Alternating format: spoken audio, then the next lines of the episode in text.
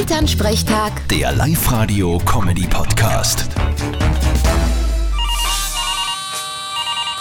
Hallo Mama. Na, endlich hebst du mal an. Den ganzen Tag hätte ich gestern probiert anrufen. Ich soll bekommen, diese Nummer ist derzeit nicht erreichbar. Was hast du denn gemacht?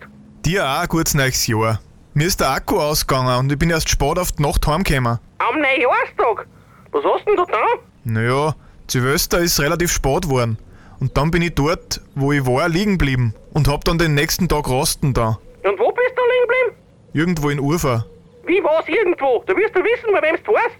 Ja eh, Sabrina hat's geheißen. Oder Sabine. Oder Simone. Irgendwas mit S. Na, du Verlot. Ruf's wenigstens an und frag ja nicht, wie es heißt. Ich schreibe ihr auf WhatsApp.